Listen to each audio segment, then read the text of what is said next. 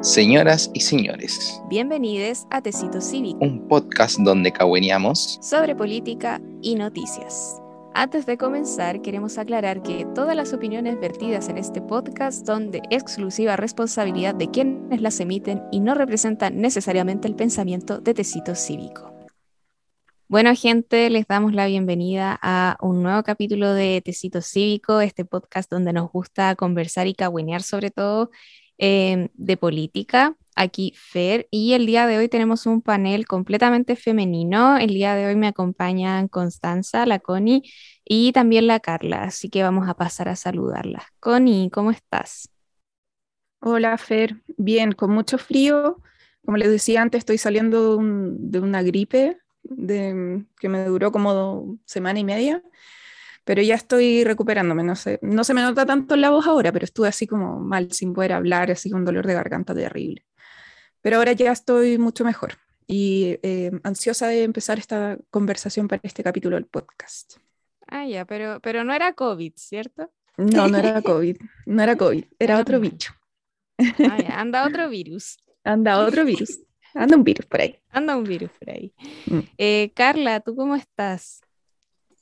Bien, también con mucho frío, aquí al ladito del calefactor, Oh, sí, está al lado. Han estado helados Sí. dos días. sí, hay que hacer lo que se pueda para tener un poquito de calor. Sí, con Fer? mantita, con guatero. Sí, con frío también. Em, no sé, yo cada año que pasa confirmo que el problema es Santiago, como que el frío de Santiago es una cuestión muy rara y es muy, no sé, es como Y que son las que a los casas y los-. Y los departamentos, como que no hay aislación, como que está, este país está mal hecho. Eso, porque hay países Conclusión. donde hace mucho más frío, donde cae nieve todo el invierno y la gente no pasa frío porque tiene calefacción en las casas y en todas partes. Claro. Pero acá en Chile es imposible, está todo caro, el gas. Oye, sí. No podéis tener una, una estufa de nada. No hablemos de No, gas, por bueno. favor, que caigo en depresión. No, No, sí, yo en mi casa tengo parafina, tengo estufa de parafina y onda, está carísima la cuestión. Compramos parafina y, y la semana siguiente fue así como ya se, onda, se nivela el precio y bajaron a Luca, bajó a Luca la parafina. Y así como, puta, ya compré, compré recién. Está, está carísimo calefaccionarse. Si no sé qué quieren que hagamos, como que no podemos hacer papas fritas porque el aceite está muy caro, o no podemos comer pan tampoco, eh, no nos podemos calefaccionar. Ya esto, estoy aburrida. Ya Ya no basta de Ya estupideces. basta. Ya, pero hay salud o algo así. Eh, algo así. bueno, se intenta, se intenta. Dejémoslo en que hay salud, pensemos positivo. Sí, pensemos positivo.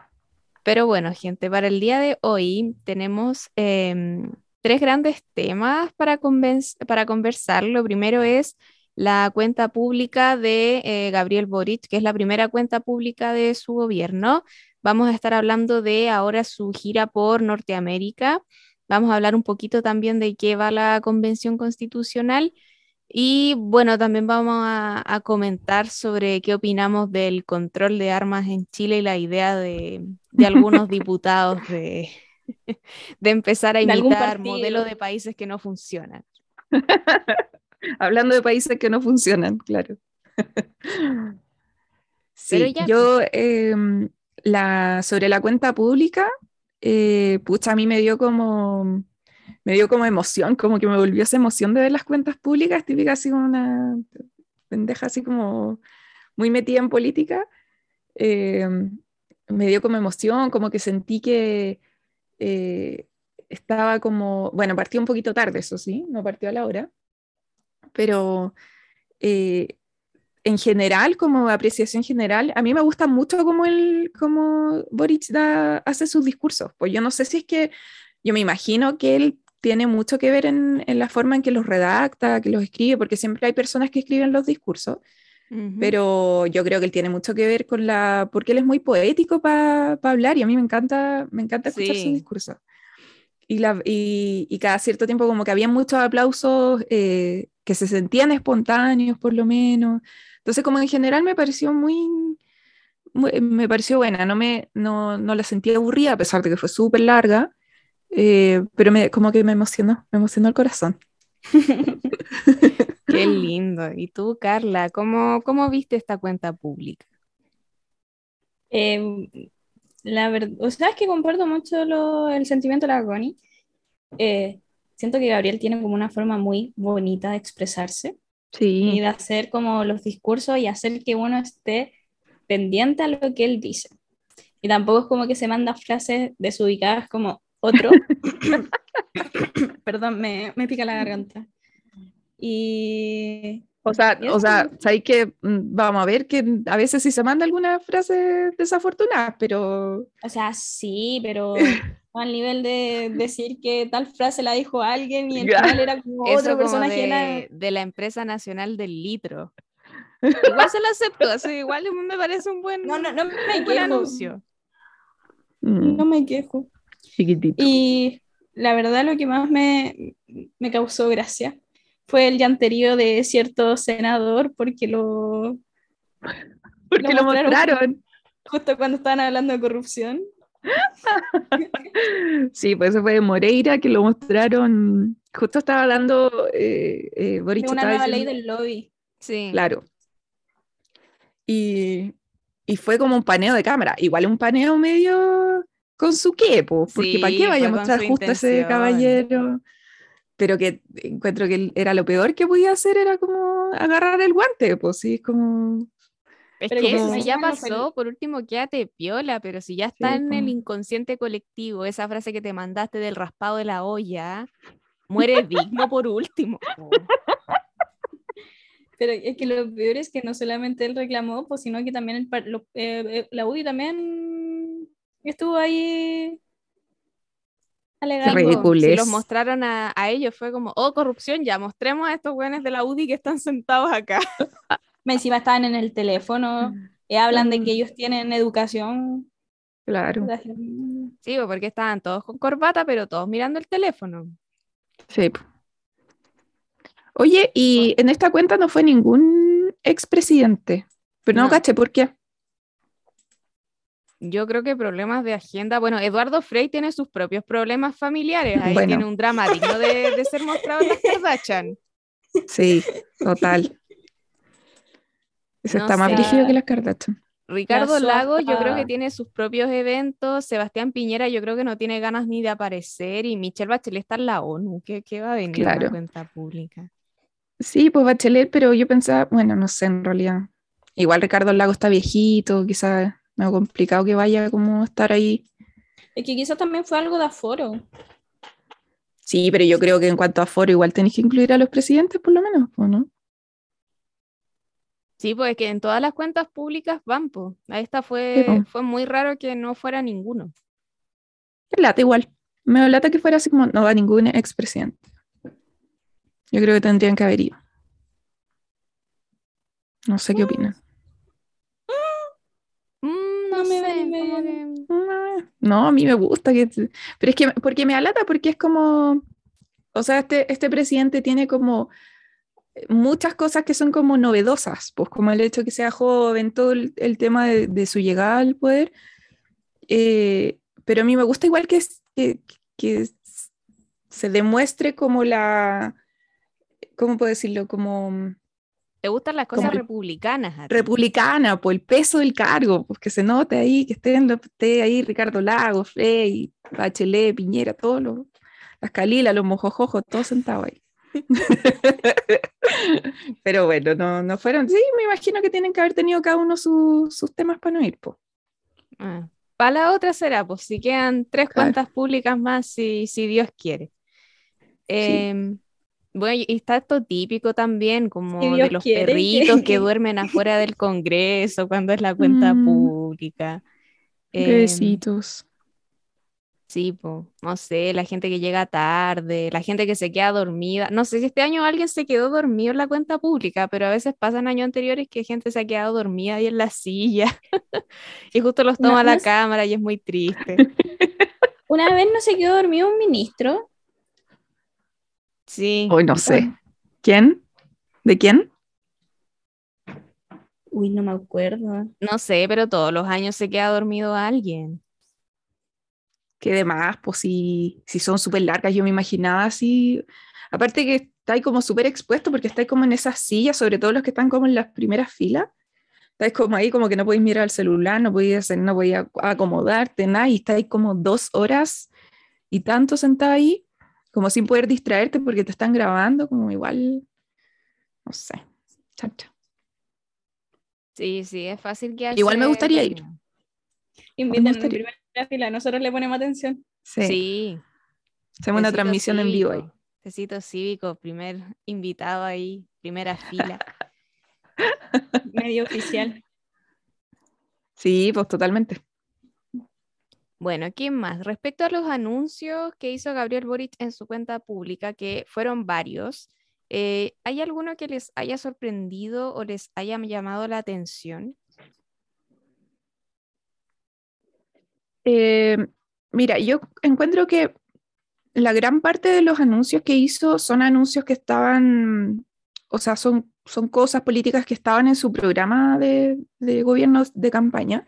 Entonces, como mucha sorpresa no, para mí por lo menos no hubo. Em, No, a mí tampoco. no, no es cierto, como que no hubo como algo que dijera como, oh, chuta, esto no, esto no me lo O esperaba. sea, no, pero me gustó, o sea, obviamente me gustaron muchas, pero el tema de la eutanasia, no sé por qué, fue como, Ah, sí, yo estoy súper pro esa, esa política. Ojalá, porque que dijo que le iba a poner como urgencia. urgencia. Sí, Sí. Mm. es que por eso es una de las cosas que me quedó más eh, grabadas. Sí, Mm, pues ponerle urgencia al proyecto que presentó el Partido Liberal, que hace tiempo que, que lo presentaron. claro. Y mm, mm, mm, mm, mm. ¿qué más?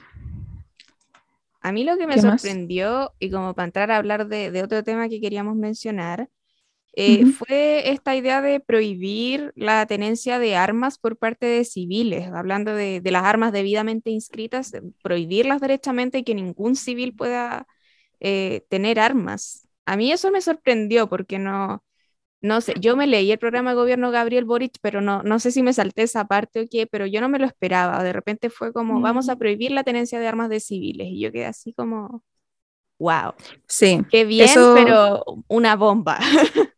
sí, Es, es que igual es algo sumamente controversial, Tipo, porque, eh, bueno, yo estoy leyendo igual eh, opiniones sobre eso, y claro, una cosa es tener armas como ya en ciudad, zonas urbanas, pero otra muy diferente es tener armas en zonas rurales, en donde mucha la gente igual tiene armas como o para protegerse de, o proteger a animales de depredadores y cosas así. Entonces igual es como, no sé. ah, claro, igual, O sea, Pero yo, sí. de- si me habláis a mí, estoy a favor de prohibir todo el tipo de armas en civil y todo el tema, pero igual cuando leí eso y lo pensé fue como, chuta, igual es, es diferente, porque yo igual lo estoy viendo desde mi perspectiva de, hola, siempre he vivido en, un, en ciudad. Mm.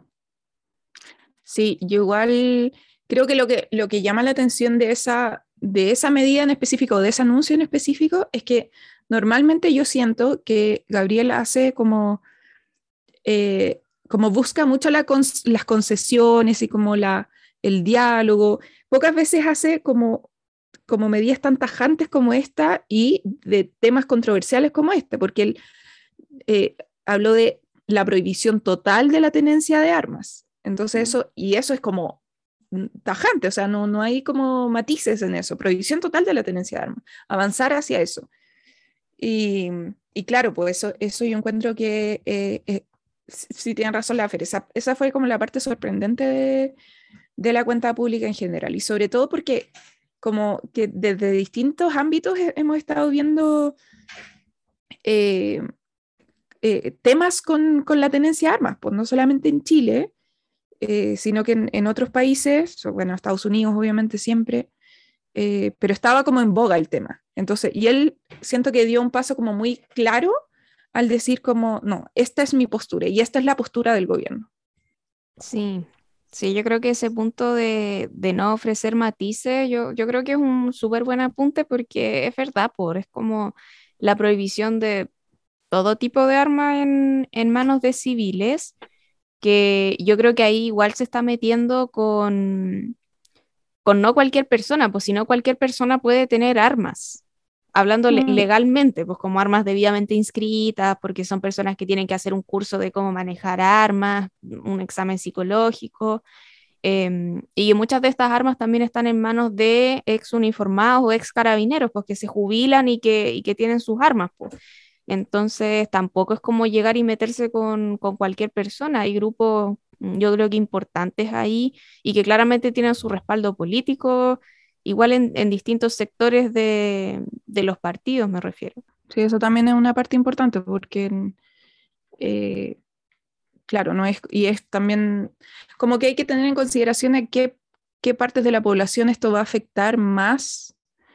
Y, y claro, está la parte como lo que dice la FER, pero también, también quizás lo que dice la, la Carla de la, de la parte de, gente que, que puede sufrir como violencia rural o simplemente que, que usan su- sus armas como, y que han usado pues, de siempre las armas como para defender a predios, su ganado, su no sé. Entonces, claro, y esas personas también van a buscar quizás un asilo en, o una- un apoyo en algún sector de la población que esté como más a favor de tener armas. O sea, yo creo que se va a tener que, em, que como, no quiero decir amarillar, ¿cómo es la palabra? Negociar, Sí, O claro, tener matizar, como no sé. eso, matizar el, el tema, porque igual eh, es un, ¿cómo decirlo? Algo igual que puede traspasar a, a llevar a otras personas. Onda, no sé, o sea, es que no sé cómo decirlo. Mi libertad, No quiero no se metan con mi libertad, mi propiedad. mi Pero propiedad claro, privada. pasa- yo insisto, pasa mucho en zonas rurales que lo usan para defender, porque igual allá se ve lo que es cuando les roban los ganados, o cuando se meten al- a los propios terrenos a robar cosecha y todo el tema, y que de qué otra forma lo van a defender, porque tampoco es como ya, pero es que si les pasa algo llaman a carabineros. No, allá la- las comisarías son, se demoran una, dos horas en llegar. Es que yo creo que ahí tenéis como una, una decisión que va a emprender un camino, según, onda, que va a ser difícil cambiar de camino si es que tomáis una de, la otra decisión. Por un lado podéis decir, ya, las comisarías no sirven, lo podéis llamar a carabinero, entonces claro, tiene sentido que la gente tenga armas para protegerse. Pero el protegerse, el proteger tu propiedad privada y proteger tu vida, no debiera estar a cargo de las personas, sino que debiera estar a cargo del orden público. Entonces, ¿qué hacemos? O permitimos que la gente tenga armas, o atacamos un poco el problema que es más de raíz, que es el tema de la seguridad pública. Que yo creo que va un poco más va a eso, la, la, porque junto con otras medidas que él anunció, él va un poco, o el gobierno en general, va eh, un poco más en fortalecer el, el, toda la, la, institución de seguridad pública, que en ese caso sería, si en las zonas rurales falta, habría que eh, ver cómo se soluciona ese tema, ¿cachai? Pero no por el lado de las armas, sino que por el lado de eh, fortalecer eh, todas la, las instituciones y ref, reformar las instituciones que, que, están por el orden público y la seguridad. Yo creo que esa es como la, la idea. Sí, yo igual encuentro brutal un poco eh, esta sensación de la gente que, que sienta la necesidad de tener un arma en su casa para sentirse protegida, pues, como esta gente que, eh, que se sintió un poco como un ataque personal, como esto de, bueno, pero ¿cómo el presidente nos va a quitar las armas y, y al final nos deja a nosotros los civiles desprotegidos, un poco a merced de la delincuencia? Eh, y claro. otro tipo de problemas. Entonces, yo encuentro muy brutal eso, pues como de que la gente tenga que tener un arma en su poder para sentirse protegida y que también la gente esté dispuesta a ocupar armas en, en cualquier tipo de circunstancia. Yo encuentro muy brutal. Tampoco, tampoco lo juzgo completamente porque, no sé, pues si una persona entrara a mi casa a robar o a cualquier cosa, si pusiera en riesgo la vida de mi familia, y si yo tuviera un arma en mi poder, yo tampoco sé cómo actuaría. Claro. Entonces, entonces también lo encuentro un, un, tema muy brutal, no sé, ya así más desde una perspectiva más filosófica o, o irme en ese tipo de volá, pero, mm. pero lo encuentro fuerte, pues, que, que, la gente sienta esa necesidad de tener un arma en su casa para sentirse más segura. Sí, pues es, es complejo el tema. es complejo, por eso es- también está como la sorpresa de que, de que desde este gobierno hayan sido tan tajantes con, con su posición. O sea, igual, eh, por lo que he visto, eh, están pidiendo que se aclare un poco a qué se refiere, si es como una prohibición total, si es mayores restricciones para la gente acceder a armas. Entonces, igual eh, to- todavía no está como bien claro a qué se refiere esto de, de- de el anuncio que hizo, pero sí, pues es un tema súper complejo. O sea, yo de, yo por de sí subiría más los requisitos. O sea, hay gente que de verdad que no sé cómo pasaron esos test que les hacen y tienen armas. Sí, yo no, no cacho, pero yo tenía como la típica que dice, no, si en Chile cuesta mucho tener un arma, pero yo en verdad no, no cacho, no tengo idea. Solo sé que es más difícil que en Estados Unidos. Es Ah, sí, único. pues si en Estados Ah, sí, Unidos no, podéis comprarlas como como que la vendan en el. Walmart. En, en el Wal- Walmart. Sí, pues las balas y las... No sé si las armas, pero las balas sé que las venden en Walmart. No, las armas también. Horrible. No, sí, pues sí, Bueno. Estados Unidos tiene, tiene otra mentalidad, tienen, bueno, toda esta bola de, de la libertad, que creo que, que Estados Unidos tiene un rollo muy cuático con cómo ellos entienden la libertad, la libertad individual, por supuesto, y, y cómo el tener armas es un derecho para ellos, pues es un derecho de cualquier ciudadano estadounidense a tener armas. Em, Sí, pues. Es un Pero sí, derecho pues, constitucional también. Sí, acá en Chile supuestamente sí, pues más difícil lograr tener un arma porque tienes que hacer exámenes psicológicos, tienes que ir a un club de tiro a entender cómo funcionan armas, etcétera. Pero no sé, me pasaba el otro día que vi una noticia al respecto de, ok, ¿cómo se obtiene un arma en Chile legalmente? Y pucha, yo veía a la gente que, que compraba armas y, y yo igual me pregunté así como, "Oye, ¿cuál será el examen psicológico que se le hace a esta gente? Como que Pero yo a esta sí, persona no le vendería un arma, ¿cachai? Como en base a, las- a lo que las personas declaraban, a lo que decían, como para qué querían el arma, ¿cachai? Yo decía, pero weón, ¿cómo esta persona pasó un examen psicológico para tener un arma, ¿cachai? Este es el tipo de persona al que yo precisamente no le vendería un arma. Pero Em, siguiéndose ya la farándula chilense y recordemos el hijo de cierta famosa que apuñaló al padre en la mano y él tiene permiso Ay, para tener sí. armas. po. Sí, uy, pues buen Calderón. ese, me alegró toda la cuarentena del 2020. Ay, Fue como, sí. yo viví por ese es- cagüín. Él tiene Bueno, es que- permisos para tener armas, pues. Sí, pues se saca foto en el Instagram así como con la... Pero Con son la armas chiquilla y con la- legales, Yo, yo creo que tienen Sí. pinta de, de ser medias No, son- truchas. No, son todas armas. Sí, cuando lo tomaron detenido, le, le requisaron la casa y estaban todas legalmente inscritas. Tenían el problema con una arma porque una arma estaba legalmente inscrita, pero en otro domicilio, pero era de él. La wea. Qué rabia. Es que en realidad, pues, ¿qué, qué tipo de, de, de examen o qué tipo de filtros son los que, los que tienen que pasar si es que uno ve ese tipo de personajes que lo podemos juzgar en realidad porque sabemos cómo, cómo qué es lo que hizo pues, y todo el tema. Y él mismo dijo que no estaba sano mentalmente, pues entonces como...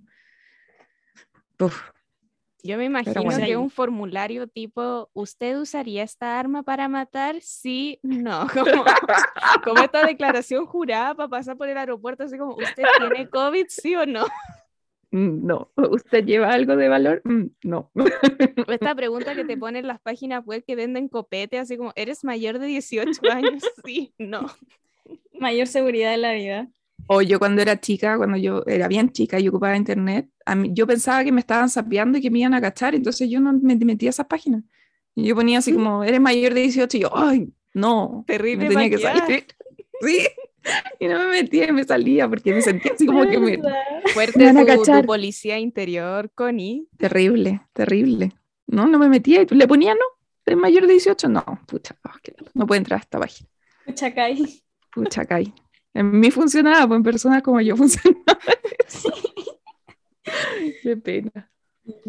Pero bueno, Sí. respecto al tema de, de las armas y bueno, de esta gente que, que siente que es un, un derecho poder tener armas, ya hay mm, congresistas que pensaron en esta gente, pues que ya están pensando cómo, cómo agarrar votantes a costa de este tema. Así que no sé quién, quién de ustedes nos quiere introducir a esta brillante idea que se le ocurrió a unos congresistas.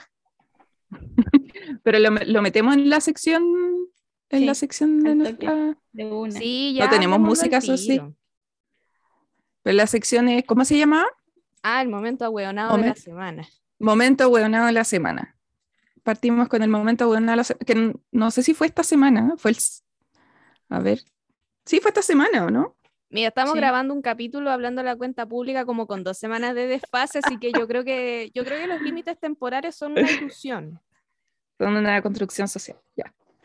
Eh, bueno, ¿qué, ¿cuál es el momento ahueonado de la semana? Que esto a reper- como repercusión de la cuenta pública también y por esta declaración que hizo Gabriel sobre la prohibición total de, de tener armas, diputados de el Partido de la Gente presentaron una reforma eh, a la Constitución para consagrar el derecho a tener armas, así como los gringos que tienen la, en su Constitución el derecho a tener armas, quieren que acá la Constitución diga lo mismo, que consagre el derecho legítimo de todos los chilenos mayores de edad para adquirir, inscribir, guardar en sus domicilios y poder usar legítimamente un arma de fuego para la defensa de la vida, su patrimonio, su familia e incluso de terceros. Eso quieren que quede, que quede consagrado.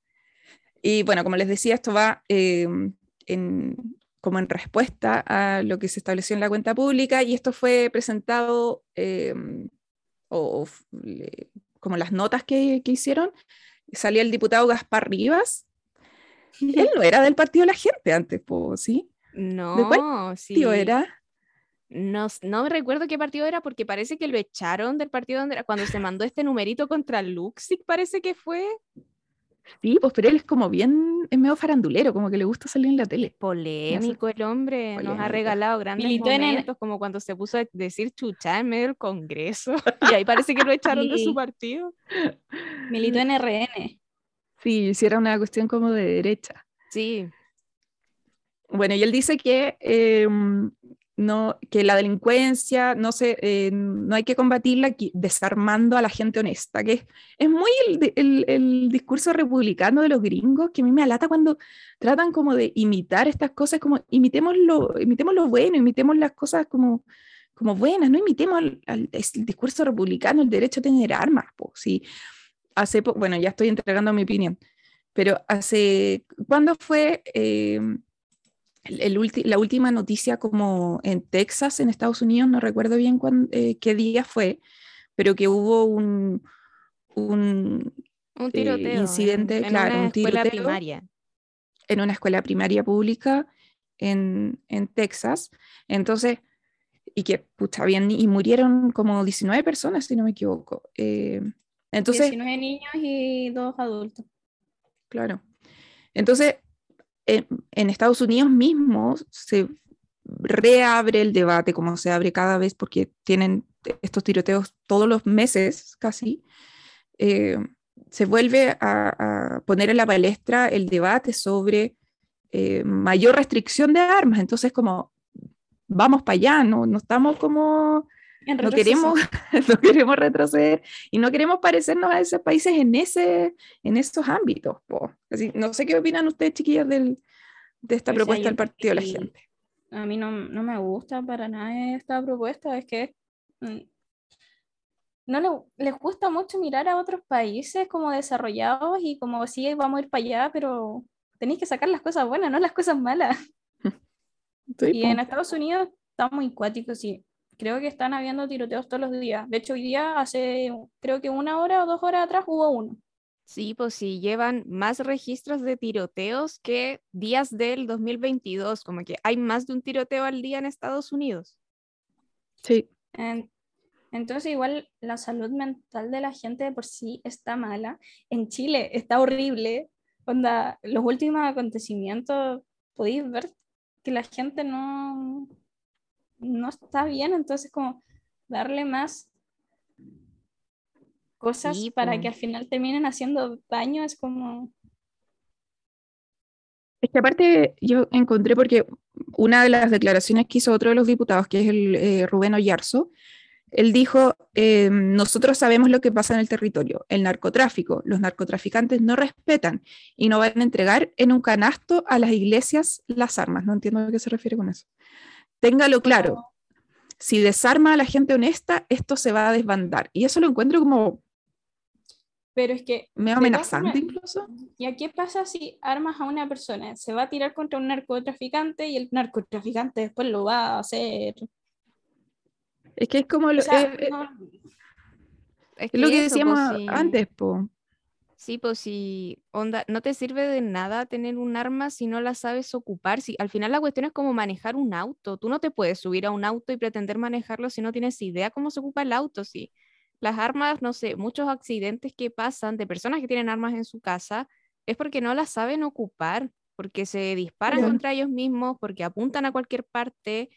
em, o porque las ocupan en cualquier tipo de circunstancias y también ha habido accidentes donde, no sé, pues una persona en su casa se va a tomar un vaso de agua a la cocina y la otra persona pensando que un ladrón va y le dispara, pues entonces, Ayer no, no sé de qué fue- seguridad hablamos.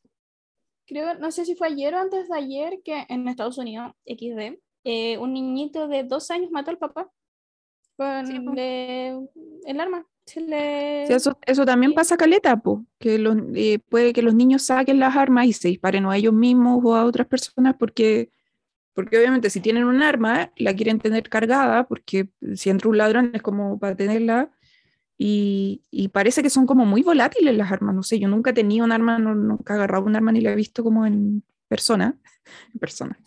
Así que no cacho cómo son, pero parece que no es como tan...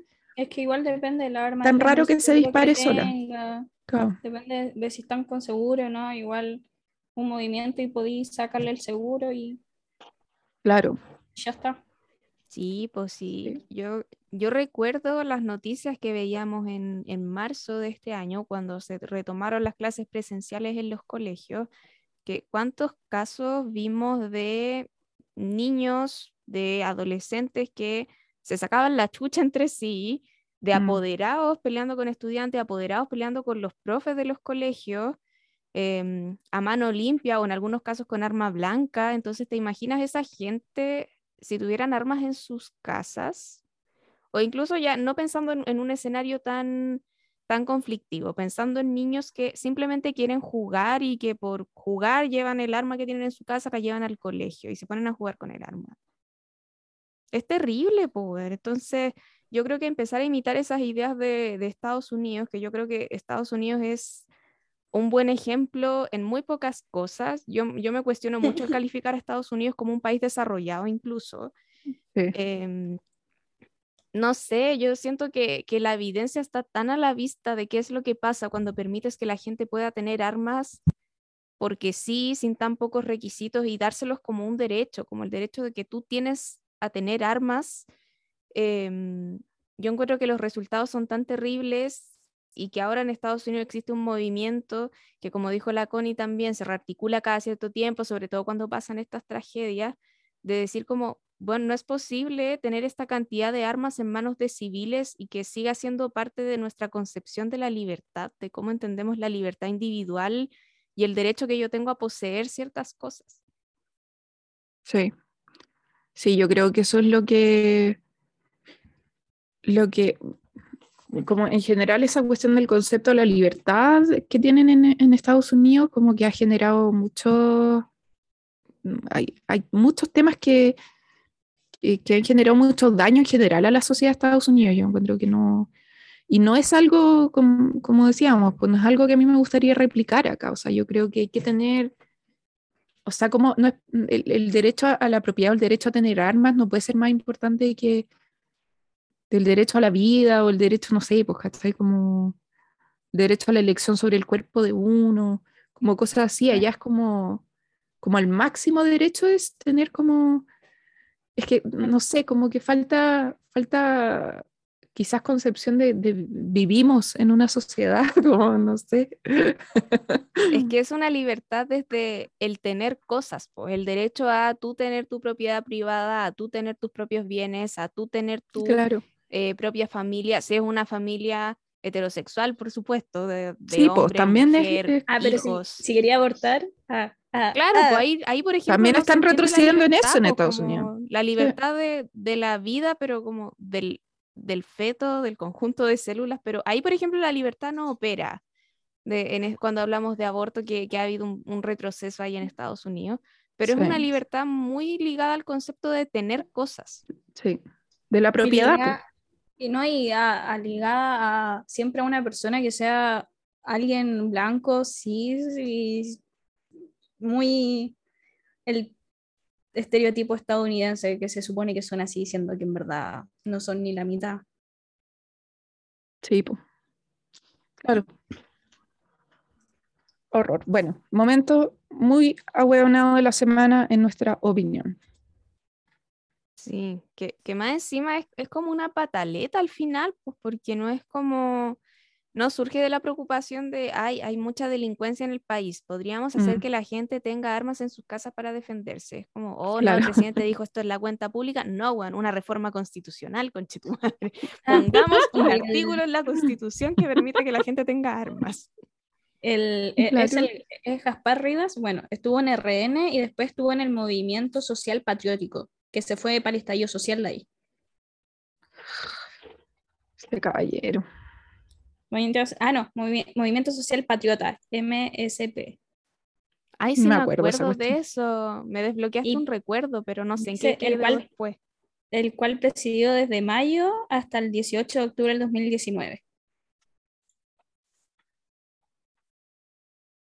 Bueno, un, un, un hombre muy intenso, bien particular. Pero bueno, Es cosas que, que tenemos en nuestros congresos. Ya, y ahora volviendo un poquito a, a la cuenta pública, ¿ustedes sienten que faltó algo, que faltó algún tema al cual darle énfasis? Oh, Sabes que yo, así como, como a la rápida, yo encuentro que fue súper como comprensiva la, la cuenta pública, porque tocó, y de hecho sentí que estaba como muy organizada en temas como ejes que son importantes y que se estaban como paralelos a su programa de gobierno, que, mm, que no, no, no se me viene a la cabeza alguna cosa que a mí por lo menos me haya faltado. Creo que voy a seguir ya con el siguiente punto. La empresa nacional del litro. Gran medida, la apoyo. Litro de lo que sea, si el litro parafina, litro de aceite, cualquiera me sirve. Cualquier Empresa litro. Nacional del Litro. Tiene mucho sentido. Sí. Pero bueno, pasemos entonces a, a nuestro siguiente punto del capítulo de hoy. Y es que tenemos gira presidencial, chiquillas. Nuestro Sí. presidente anda viajando en el extranjero. Me gusta. Ojito que tam- no es el único que anda viajando en el extranjero. ¿Por qué? ¿Quién ¿Quién más? más? Eh, no me acuerdo cuándo era, pero Mario Marcel se va a reunir en, en Europa por el tema de la, del OCDE. Ah, sí. Ah, mira tú. Y la embajadora se estuvo reuniendo, no me acuerdo con quién, pero también se reunió con él. La Yo embajadora de qué? pensé que iba a hablar de Karen Rojo, como anda prófuga, está fuera del país. Yo pensé que iba a sacar ese tema. Pero ven por la chucha. me, me esperaba algo así, pues, ¿no? Mario Marcela. por- ojalá hayan pagado sus corbatas. Gran personaje, Karen Rojo. ¿Y todavía no la atrapan? ¿Dónde andará? Sí, prófuga esa señora. Sí, Yo creo que sí. no, la han pillado, por lo que sé. Pésimo trabajo a la Interpol. Espérate, pero aquí me apareció una noticia. Karen Rojo logró su primer triunfo judicial desde su clandestinidad en Europa. Clandestinidad en Europa me encanta. Ay, puta la weá. No, pero no cacho, si es que. Ya, pero démosle el punto que igual la Interpol debe andar persiguiendo a gente mil veces más brígida que Karen Rojo que se robó 23 millones de pesos. Sí. Yo creo que hay unos 30 narcotraficantes más brígidos que, que Karen Rojo. Ay, ay, ay. El Chapo, Karen Rojo, así va la lista.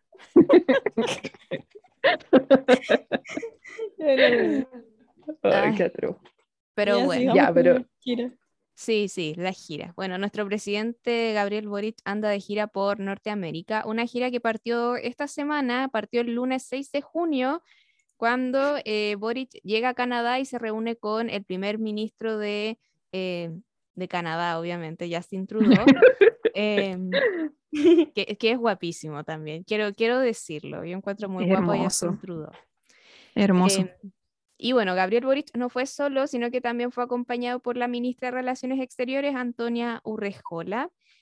Y bueno, tuvo una agenda bastante intensa, pese a que estuvo solo un día en, en Canadá. Eh, fueron y una de las cosas que hicieron fue firmar el memorándum de entendimiento sobre cooperación en igualdad de género y empoderamiento de las mujeres. Y también participó en un almuerzo con, eh, con gerentes, con CEOs de empresas canadienses en Chile. Y ahí habló sobre todo del tema de la minería, del tipo de, de exigencias que se le hacen a las empresas canadienses, cómo, cómo se trabaja la minería en Canadá y también lo que se hace en Chile, que en Chile las empresas tienen muchos menos requisitos que en Canadá, por ejemplo, y que igual es, es una práctica bien común que hacen los países desarrollados, pues de pensarse como países que son súper conscientes de, del medio ambiente, con empresas e industrias súper sustentables, pero que eh, las empresas que tienen en países em, en vías al desarrollo no, no son tan cuidadosos con el medio ambiente. Entonces, Gabriel Boric igual se refirió a eso. No sé si quieren destacar alguna otra cosa de nuestro presidente allá en, en Canadá. El after Eh, office. el After Office en Canadá.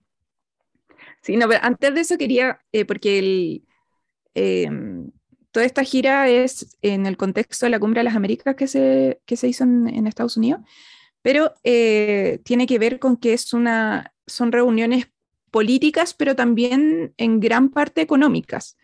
Eh, como decía la FER, que se, se reunió con algunos CEOs eh, y también viajó el, el ministro de Economía, Nicolás Grau, y eh, Juan Sutil también fue invitado a la, a la gira. Está con COVID.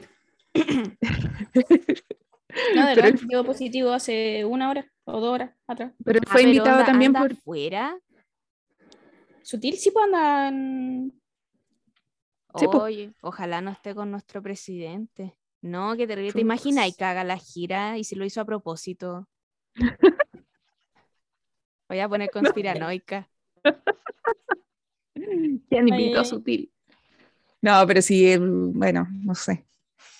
Pero, pero sí, pues él anda y está, mm, está, con, está en la comitiva de, de la gira de Boric, po. anda Juan Sutil. Pero también está, em, como les digo, también son hartas reuniones de, carácter económico. Entonces, eh, está también el, caballero que es el presidente de la CPC, por- para quienes no, no lo sepan. Em, y sí, pues el After Office, el After Office fue entretenido. ¿Qué fue, Carla? eh, que se fueron a tomar una chelita de una forma muy romántica. Y me encantó cómo se, re- cómo se habl- sí, para mí también cómo se hablaban, cómo él le dijo Mon ami, y él le habló en, en francés, y, y se fueron a tomar una chela y la- las fotos salieron y él, obviamente empezaron, le- los memes nos hicieron esperar. Eh, los No, memes pero- de, de Giorgio de- Jackson. Giorgio, pero es que Giorgio subió la historia, a mí me dio mucha risa. Sí. Sí. Se, me- se, se, eh, sumó el chiste de Giorgio, no, Pero no, fue el único que subió meme, pues. ¿Quién más subió meme? Eh, Winter. Lo es que también se supone que hay un chipeo de Boric con Winter de que eh, se lo cagaban a Giorgio. Sí, po. Ya, Winter la subió con la canción de Yo no soy celoso de Bad Bunny. No, Puta, no lo vi ese. yo tampoco, no pero qué buena celoso. idea. Sí, el, Pero sí, el, me- por- el Giorgio subió eh, Ultra ultra solo. Eh, Sí, pues y en Twitter respondió con esta imagen de Juan Gabriel que sale como escondido atrás de Sí. una palmera. Eh, Me, me- me da mucha risita. No, pero ya, eh, sobre ese encuentro, en, en- en general lo encontré muy tierno, o sea, es que encontré muy tierno la forma en la que se hablaban, Sí. Como la, la, forma en la que se miraban en general, y también me dio mucha ternura. eh, Carla. cuan- Sus Cuando- miradas. Sí, cuando Boric estaba hablando y había una palabra en inglés que no le salía. Eh, eh, y Justin lo estaba ayudando, como, no me acuerdo qué Ah. palabra era, pero eso lo vi hoy día y fue tan como, ya casi Yo- ese güey. Yo encontré que estaba muy nervioso cuando empezó a hablar en, en francés. Cuando digo como que, como que respiraba así. Y trató, pero le salió bien, le salió bonito. Y me da ternura. Nuestrocito. Me da risa que nosotros lo veamos con tanta ternura. Ah, Sí. a, a alguien de cuarenta y tantos años, a mi mamá. Es que eso les quería preguntar, ¿cómo ven ustedes este tipo de, de nueva forma de hacer política, no solo por parte de Gabriel Boric, sino que también de otros líderes mundiales, jóvenes sobre todo, como, como Justin Trudeau, que, que pese a que no tiene la misma edad que Gabriel Boric, igual se considera un liderazgo joven eh, en comparación a, a otros líderes del mundo. Pero ¿cómo ven esto? Pues que, por ejemplo, en una visita oficial, dos jefes de Estado vayan a compartir una cerveza en un contexto eh, súper informal también, pues ellos fueron a un bar, así, Boric como que iba con una camisa de leñador prácticamente a tomarse una chela con, con Estaban diciendo que era como del H&M la, la camisa. O esto de que también, no sé, por lo que hizo Giorgio Jackson, de subir estas historias autotroleándose, de responder comentarios en Twitter, lo mismo que hizo Gonzalo Winter. ¿Cómo, cómo ven esta, esta nueva forma de desempeñarse de, de nuestros políticos? O sea, a mí personalmente no me molesta porque es algo a lo que ya es como algo cotidiano, por decirlo así, de nuestra generación de por sí. Y obviamente la política se va actualizando según las generaciones. O sea, no te voy a decir que es algo como eh, súper formal ni nada de eso, pero no, no me da mayor... eh, no me causa como molestia ni nada de eso. Lo que sí me causa molestia es cuando usan el Twitter, weón. Cuando usan la, la- los Twitter institucionales como para referirse como de forma demasiado coloquial. Eso sí es como, amigo, no. Ah, como eso que han hecho mucho de responder así como El, ministro del Eh, traba- el Ministerio del Trabajo. te lo del trabajo, así como te lo digo en- y ponen como las estrellitas de bella. O sea, la verdad, ese, ese me dio risa, pero había otro que no sé, me dio como cringe. que Fue como tanto de... Ay, ese que dice como con permiso. fue muy ñoñoíno. Para explicar como los permisos en el trabajo, una cosa así. Pero, pero Sí, ya lo yo- solucionaron creando a Travejita, así que eso me parece un acierto, haber creado a Travejita para hacer ese tipo de respuestas, más que el Ah, ya, entonces Twitter del bien. ministerio. Claro.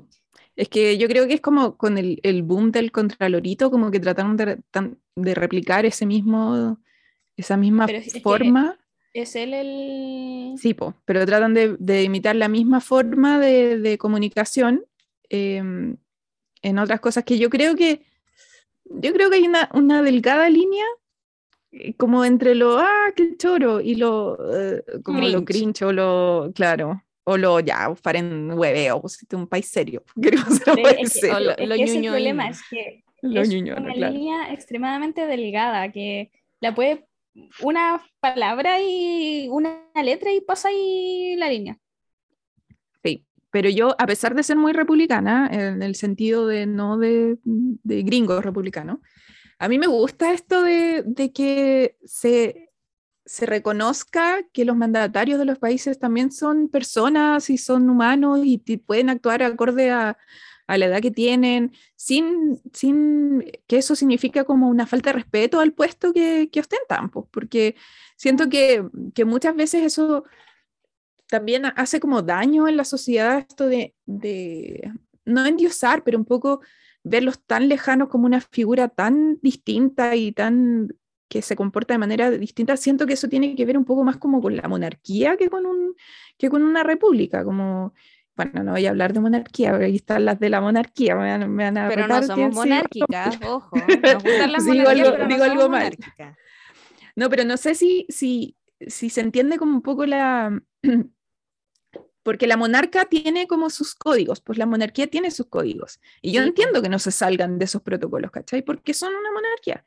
Pero encuentro que, que los presidentes, los primeros ministros, eh, debieran, eh, eh, yo encuentro que es bueno y creo, bueno, no sé si me iría a equivocar, pero no creo que, se- que le haga mal a la política que, que se hagan este tipo de, de cosas que, son como quizás salidas de protocolo, pero, pero que en el fondo O sea, no son nada dañinos.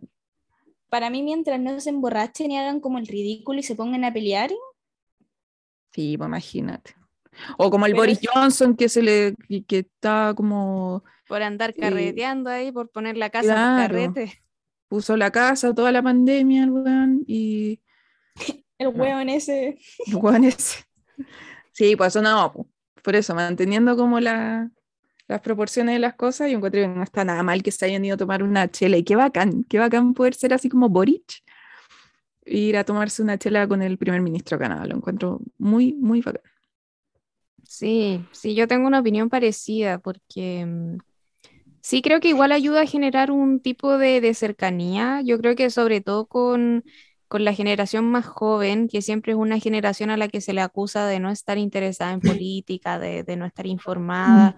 Y yo creo Claro. que, que este tipo de cosas que, que son situaciones tan cotidianas como ir a tomarse una chela con alguien, que es algo que yo creo que aquí eh, todas hemos hecho em, Claro. en varias oportunidades. sí. Fuimos compañeras de universidad, así que a, a quién le vamos a mentir. Más de una chela, más de una Más chela. de una chela, sus mojitos, sus gin y otras cosas. Em, Yo no. No, ¿cuándo, Carla? ¿Cuándo te he visto ahí en ¿Cuándo la? Carla? Cuando he prestado el departamento, Carla. ¿Cuándo? ¿Cuándo ha habido cerveza en tu refrigerador? Nunca. No hay ninguna. Muy bien. Pero yo creo que ese tipo de cosas ayudan a, a acercar a, mm, a estas personas que se pueden ver tan lejanas o que siempre las vimos así, eh, como dice la Connie, con, con estas imágenes que uno a veces tiende a ver em, un poco como en, en otro nivel y que yo creo que los políticos chilenos por mucho tiempo se sintieron así y que sigue pasando con, con los senadores, por ejemplo. Yo me acuerdo Mm. Em, una vez en la universidad que tuve que ir al, al ex congreso cuando todavía no lo ocupaban para la convención constitucional y que es ahí donde sesionan algunas comisiones del congreso, pues que no sesionan en Valparaíso. Y, y claro, pues la instrucción para entrar a la sala era como no hacer ruido, eh, puta, como no hablarle a los senadores, ¿cachai? Prácticamente como No que no nos podías mirarlos. mirar a no mirarlo a cara, los ojos, no podías entrar a con la ojos, cabeza como- gacha. Sí, tú decís como, weón, No. ¿por qué? Si la gente elige a estos weones, estos weones no son designados por Dios, como No. estos weones tienen trabajo gracias a la gente. Entonces, yo creo que ese tipo de acciones, a mí la verdad me dan lo mismo. No creo que, que sea malo que el presidente de Chile vaya y No. se tome una chela con otro mandatario. em, no sé, a mí me pasa que mientras, no sé, no hagan el ridículo en una cuenta pública em, o no se anden robando plata, desfalcando al Estado, como que para mí eso la verdad es, es un detalle. Lo mismo que esta gente que está con tragedia porque Boric nunca se ha puesto una corbata, es como loco, supéralo. No, va a ocupar corbata y da lo mismo, da lo mismo que ocupe corbata o no. Entonces, son cosas que creo que son mucho más de forma y es una forma que al menos a mí no me molesta. Yo creo que hay cosas mucho más importantes para medir la calidad de, del desempeño de una persona en un cargo público como la presidencia de la República. Sí, yo concuerdo totalmente. Me da mucha risa también, me da risa y rabia el tema de la el corbata gate, como le han puesto. Tantos shows que hacen por la corbata. Sí, Me Encima ni siquiera. Cada cosa que. de sobrenombre que le ponen a Boric ni siquiera son cosas inventadas por ellos. La El mayoría merluzo, son o cosas sea, el por merluzo no hace sentido acá en Chile. No, no, no, pero es que, es que es por algo de España. Sí, pues no tiene ningún sentido acá en Chile que le digan el merluzo como que todos conociéramos ese concepto, que tus ojos quedan como, ¿what? O sea, ¿Qué es son tan poco creativos. Ay, me dio rabia, ya cambiemos de tema. Ya, bueno, ¿para dónde fue después de irse eh, de Canadá? Ah, bueno, al día siguiente, el martes 7 de junio, Boric llega a Estados Unidos y bueno, lo primero que hizo fue reunirse con el alcalde de la ciudad de Los Ángeles, Eric Garchetti, supongo que se dice su apellido, y asiste a una presentación con expertos sobre estrategias y políticas para manejo del agua y la sequía en zonas urbanas. em, que bueno, que es un tema que yo creo que en Chile tenemos súper presente con regiones y zonas que ya tienen abastecimiento de, agua y que en la región metropolitana parece que vamos por ese mismo camino también. Em. Aquí, ojito, porque se puso a hablar en español en el discurso y el alcalde también. Fue, eh, fue algo terriblemente random. Es como, Pero a mí me gustó, ¿sabéis? Me gusta No, eso sí, a de- mí de ir a Estados Unidos pero- y hablarle a los gringos en español. Me encanta. ¿no? Y-. Y, me gustó, Caleta, que también como que el alcalde le haya respondido en español y fue como, Bien. Gringos, Una ocupen persona de bien. traductor, ocupen subtítulos. Los quiero ver leyendo subtítulos. Ocupen intérprete, ocupen la weá que quieran. Me pero sí. encanta.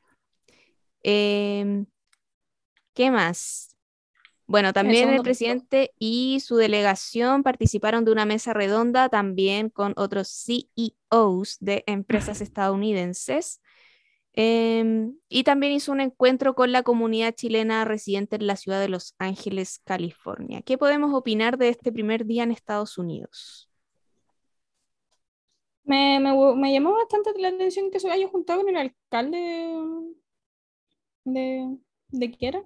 De, Los Ángeles. Los Ángeles. de Los Ángeles y como para hablar ese tema en particular fue como, no, no me lo esperaba. Sí, es que igual Los Ángeles tiene hartos como, bueno, no hartas, pero ciertas similitudes como con, con algunas ciudades de acá de Chile, que es lo que decía la, la Fer, principalmente el tema de la sequía, como la desertificación y cosas así.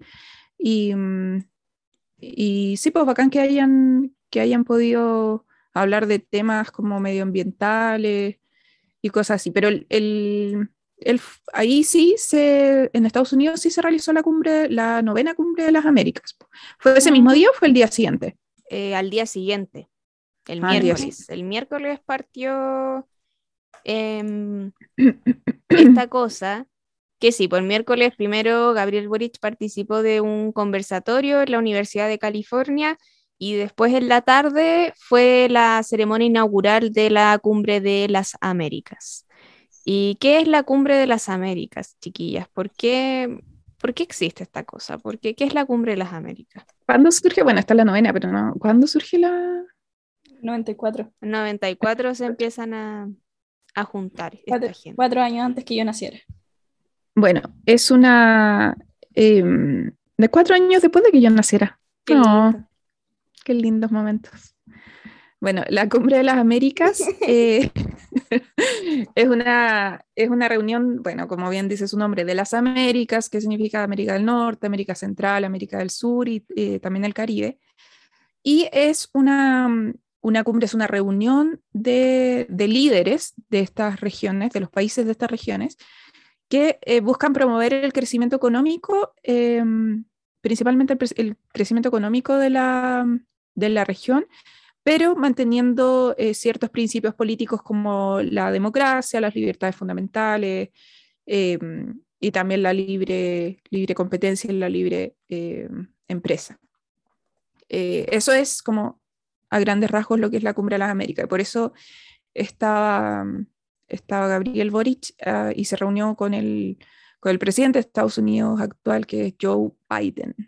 Sí, pues ya había partido con, con algo de polémica esta cumbre de las Américas porque como que no querían dejar entrar ni a Nicaragua, ni a Venezuela, ni a Ni a Cuba. Y por eso fue un problema que viene hace una semana. pues. Claro, es que eh, tiene que ver con esto que les decía, porque también eh, la Cumbre de las Américas, si bien es una cumbre principalmente como con foco económico, eh, de desarrollo económico de la región, tiene estas, estos principios políticos em, que son como la base también de, esta, de las políticas económicas. Pues entonces, claro, una, una polémica. Sí, Y igual, ahora leyendo como los países que estuvieron presentes, supuestamente López Obrador había dicho que no iba a estar, po, que se iba, que se iba a abstener en como porque a Nicaragua, a Venezuela y a Cuba no los dejaban entrar. Ah, sí, Sí, pues,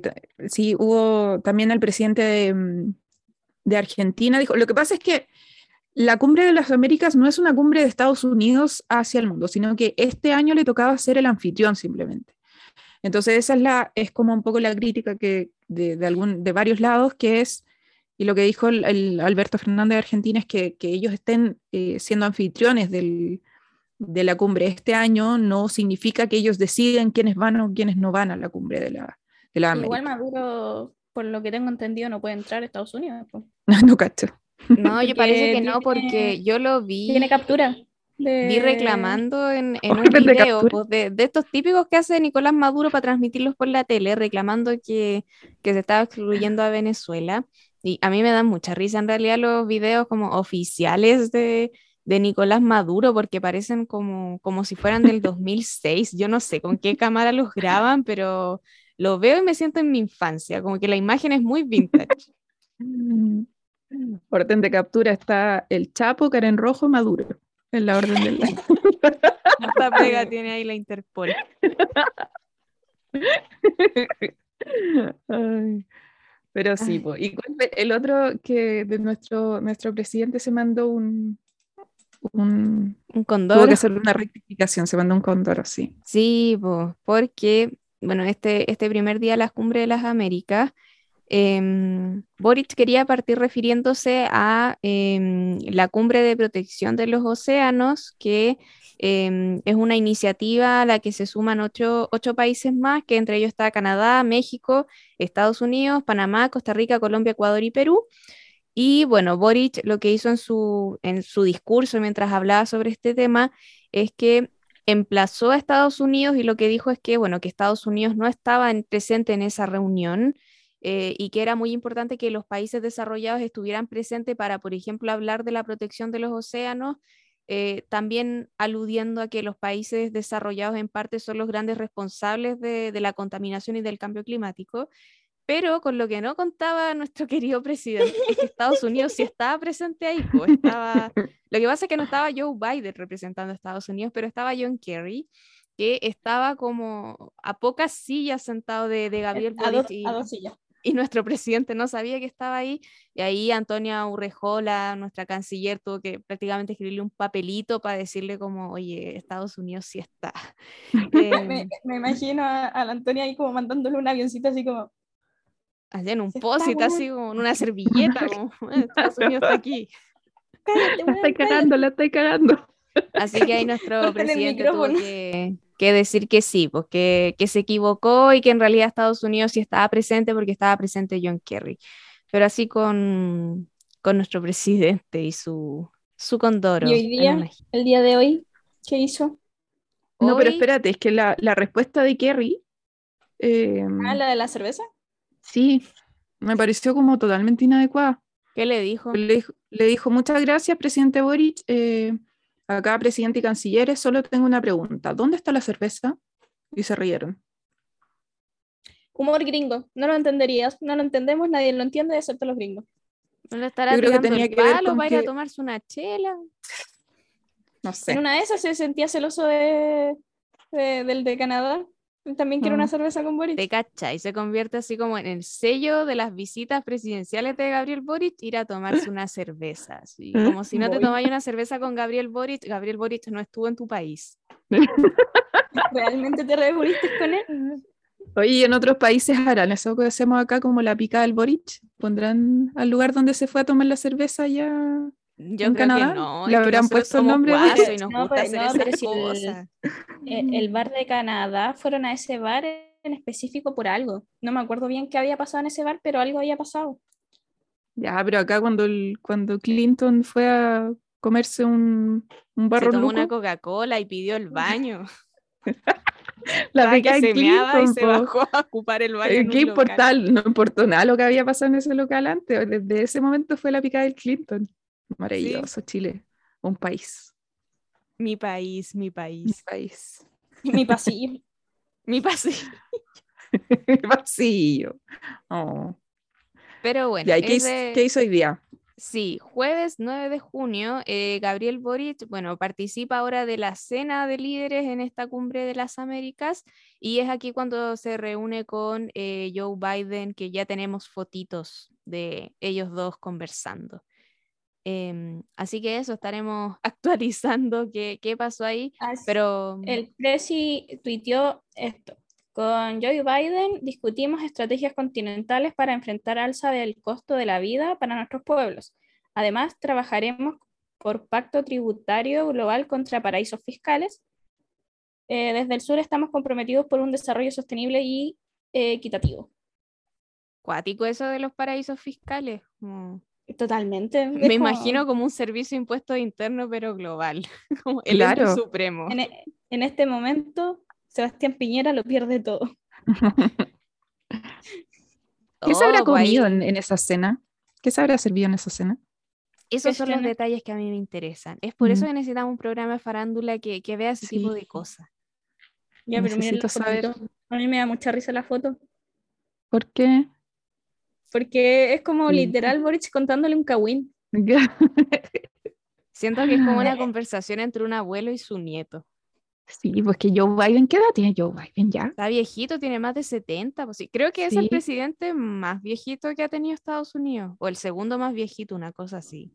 Tiene 79. 79. Mal 80. Ah, chucha. Chucha. El 20 de noviembre cumple 80. Oye, mide un 82. Ah, es alto. Alto el viejo. Sí, pues. ¿Cuánto mide Boric?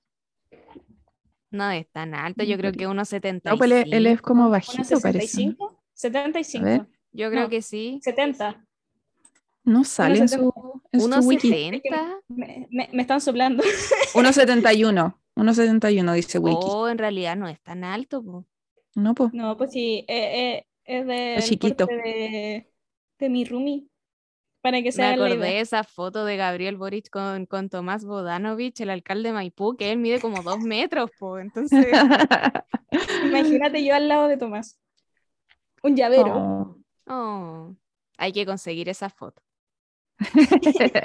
Carla, vamos a ir todos los días a la municipalidad de Maipú hasta que consigas esa foto. Mentira. Pero en eso va la gira de nuestro presidente, po.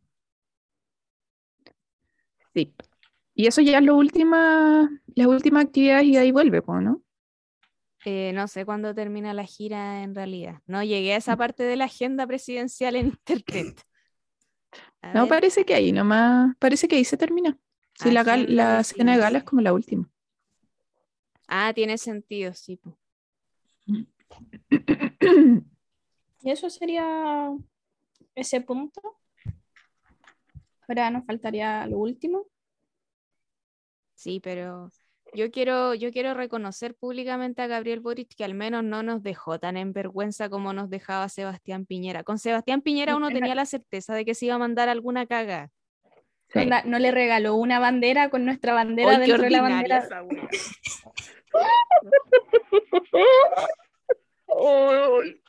Uy, esa cuestión terriblemente tanto- ordinaria porque más encima estaba como mal impreso, la weá en amarillo, así como en paint. No, esa cuestión, esa cuestión sí que me da como me- esa Me da dolor de que no puedo, no puedo vivir.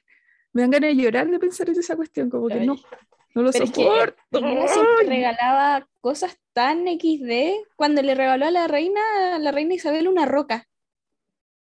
Sí. Una roca Le di una roca. ¿Y de dónde era? La roca. de Chile. Sí, pero ¿qué era? No, pero una- mm, una habrá sido de la, de la mina de los 33 mineros. es que yo Creo tengo que la sí. idea de que fue una weá así, sí parece que fue por Sí, eso la creo que piedra. era así. Y la reina recibiendo la wea, porque se la llevó en una cajita y todo, pues me imagino la impresión de la reina de abrir la caja y ver que hay una piedra dentro. Oh, oh, weón, Sí. justo necesita un tope para la puerta, weón, para que no se cierre. Un piso de papeles. Sí, le regaló Ay, una piedra de la mina San José. Y el regalo que le hizo a. Usain Bolt, ¿Qué cosa? el de Usain Bolt, Ay, weón, esa foto también. el meme. El meme.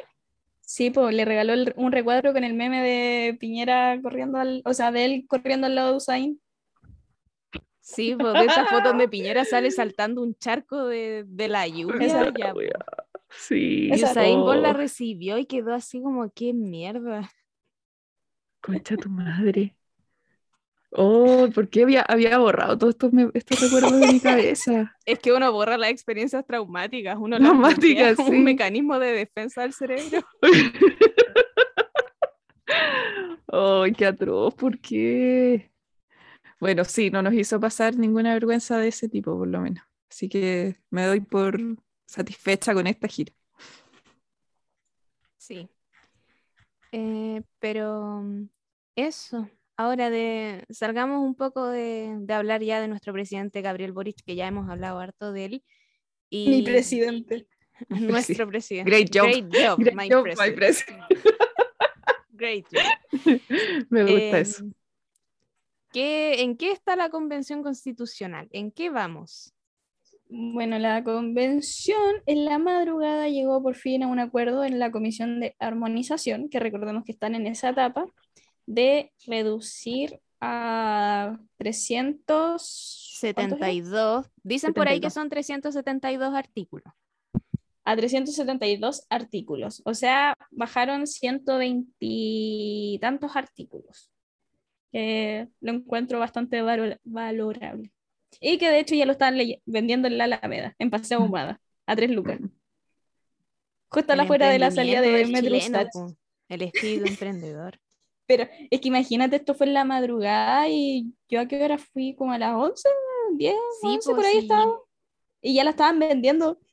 Yo vi un tuit de, de Bárbara Sepúlveda que ella decía, son las 6.20 de la mañana y terminamos el trabajo en la, en la comisión de, de armonización. Y yo lo pensé así como, como, no sé, yo entiendo que es una tarea muy importante, pero si yo tuviera que hacer eso por mi país, yo no sé si me quedaría despierta hasta las 6.20 de la mañana. No, No, pero a mí me sorprendió mucho el caballero que le estaba vendiendo porque está, está lleno de borradores de la convención, pero él no. Vendiendo borradores de la nueva, o sea, borradores de la nueva convención armonizados. Está bien, pues ahí adelantado. la ahí. tendencia. Sí, Lo- pues, eh, eso es, es mentalidad de tiburón. triunfadora. Ese caballero se quedó despierto toda la noche esperando que la wea estuviera lista. Va a tener ahí la primicia. Ahí afuera del ex congreso, así como ya, wea, pidiéndole al guardia ahí, pásame la wea cuando esté lista. Bueno, a las 7 de la mañana ahí en una imprenta. Deme 8000 copias al toque. Deme todo mi dinero en copias. Oye, pero de todas formas, eh, nos habían dicho como que mm, las, los que venden en la calle como que no son muy... Porque no se ha hecho ninguna impresión como oficial de, ni del borrador ni del borrador armonizado. po. Así Mm. que mm, hay que tener ojo con, con los que se compran en la calle porque no se sabe si es que en verdad son lo que realmente dice la- el borrador o no. Sí. Pero eso, eso en el fondo es lo que está la, la convención, ya queda poquito, No queda nada. no queda nada. Nada nada nada. Ya nos va a tocar votar y eh, recordar que el voto del plebiscito de salida es obligatorio. Ujú. Eso hay mucha gente que no lo sabe. Pero y que más encima es, no es solamente que sea obligatorio, sino que la inscripción es automática. Entonces va a estar cuática la cantidad de gente que van a votar. Espero Sí, y ruego y voy a prender velitas. voy a encomendar a Pedro, Juan y Diego para no tocar vocal de mesa. Ay, ¿verdad? Tú fuiste, pero el, para el plebiscito de, Yo fui dos veces. de entrada fuiste. No, yo fui para Ah, para presidencial. La chiqui primera parece vuelta. que estuvo para el plebiscito. La, Ah, la chiqui. Sí. Yo estuve para primera vuelta cuando estaban todas esas papeletas que llegué a las tres y media de la mañana a mi casa. Y después segunda te tocó. Y después la segunda vuelta, Sí, que ahí fue terrible rápido. Sí. No, pero ahora me cambié de local de educación, así que esperemos no. Oye, ojalá. Y O si, si no no, te toca nomás, cerca. pues tenés que servir a tu país, pues. Pero si yo quiero ser reclamando. apoderada, déjame pelear con la gente, yo quiero ser apoderada de mesa. Quiero pelear. ¿Vamos a poder ser apoderados de alguna opción? ¿Por qué no? No sé. Sí, pues sí, siempre se puede ser apoderado. Para el plebiscito de entrada también. Mm.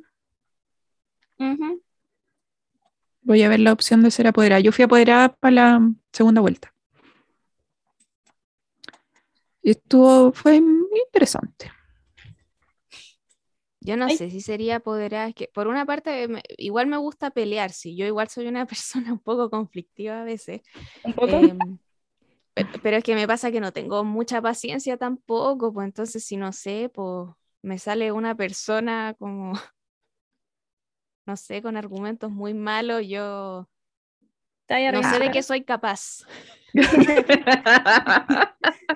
Mira, concha tu madre. Mira, conche tu madre. Sí, no te va a durar mucho la diplomacia a ti, Fer. Van a No, decir, sáquenla por favor, está haciendo, le está haciendo mal al... Después salgo ahí en las noticias, como típico que siempre muestran esta mesa donde la gente se pone a pelear. En todas las elecciones pasa, por lo menos en una, y la tele está ahí, weón. La tele puede grabar cuando la gente está peleando. O los caza noticias, pues, te van a grabar ahí del celular y van a mandar la wea. Después soy un meme. No, qué terrible. Sería buen contenido en todo caso para tecito. Al tecito, no- creceríamos como el tecito. Tecitos Listo. Talks.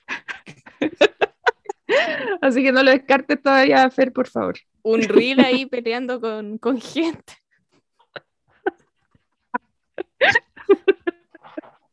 Ay, no, por favor. No, esperemos que salga todo bien en ese, en el plebiscito de, de salida. Ya, entonces, ¿cuándo es el plebiscito? Ah, ¿Cuándo es? El 4 de septiembre, pues chiquilla. Yo no sé ni qué día es hoy, amiga. No. Esto No lo estamos grabando el 9 de junio, así que muchas de las cosas que hablamos posiblemente cuando ustedes estén escuchando este capítulo ya van a estar em, confirmadas. En volano son 372 artículos, como dijimos acá, pueden ser más, pueden ser menos. ¿Y qué día cae 4 de septiembre? Tiene que ser fin de semana, pues. Domingo 4 de Sí, septiembre. po, domingo. Sí, pues no queda nada. Ay, ay, ay, ay, ay, ay. Oye, y este año vieron que el 18, 17, 18 es sábado domingo. po? 18 de No, sí, este año es una mierda con los feriados, sí. Puta la weá. Mira, el partido de la gente, en vez de andar, si de verdad le importa a la gente, en vez de andar proponiendo una reforma constitucional para incluir el derecho a tener armas, yo estaría trabajando para hacer un, un feriado 15 y 16 de septiembre, weón. Como. Totalmente. 14, 15, 16, 17, 18, 19, 20, 21, 22, weón. Al toque. Ya. La Pero sí. la secretaria general del partido de la gente. Toda la razón. La, la- la economía chilena se va. Se eleva nuevamente a base de puro terremoto, empanadas de pino y asado. Sí, Ay. Apoyo. Apoyo la moción. me parece.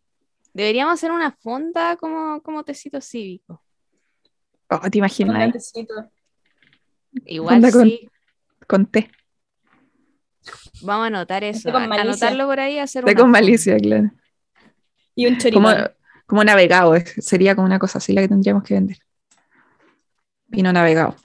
Sí, Uy, qué rico. voy. Em, Suscribo.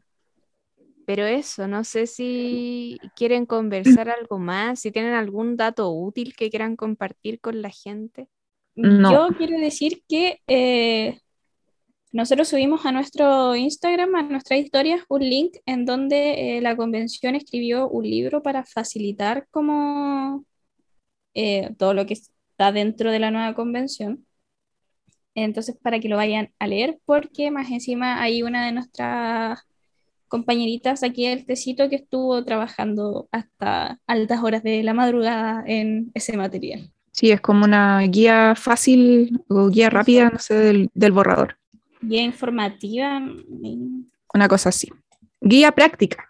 Guía práctica del borrador de la Constitución. Que ese sí es oficial. po. Sí, Así que esa es una buena, buena forma de revisar la, la constitu- el borrador nuevo.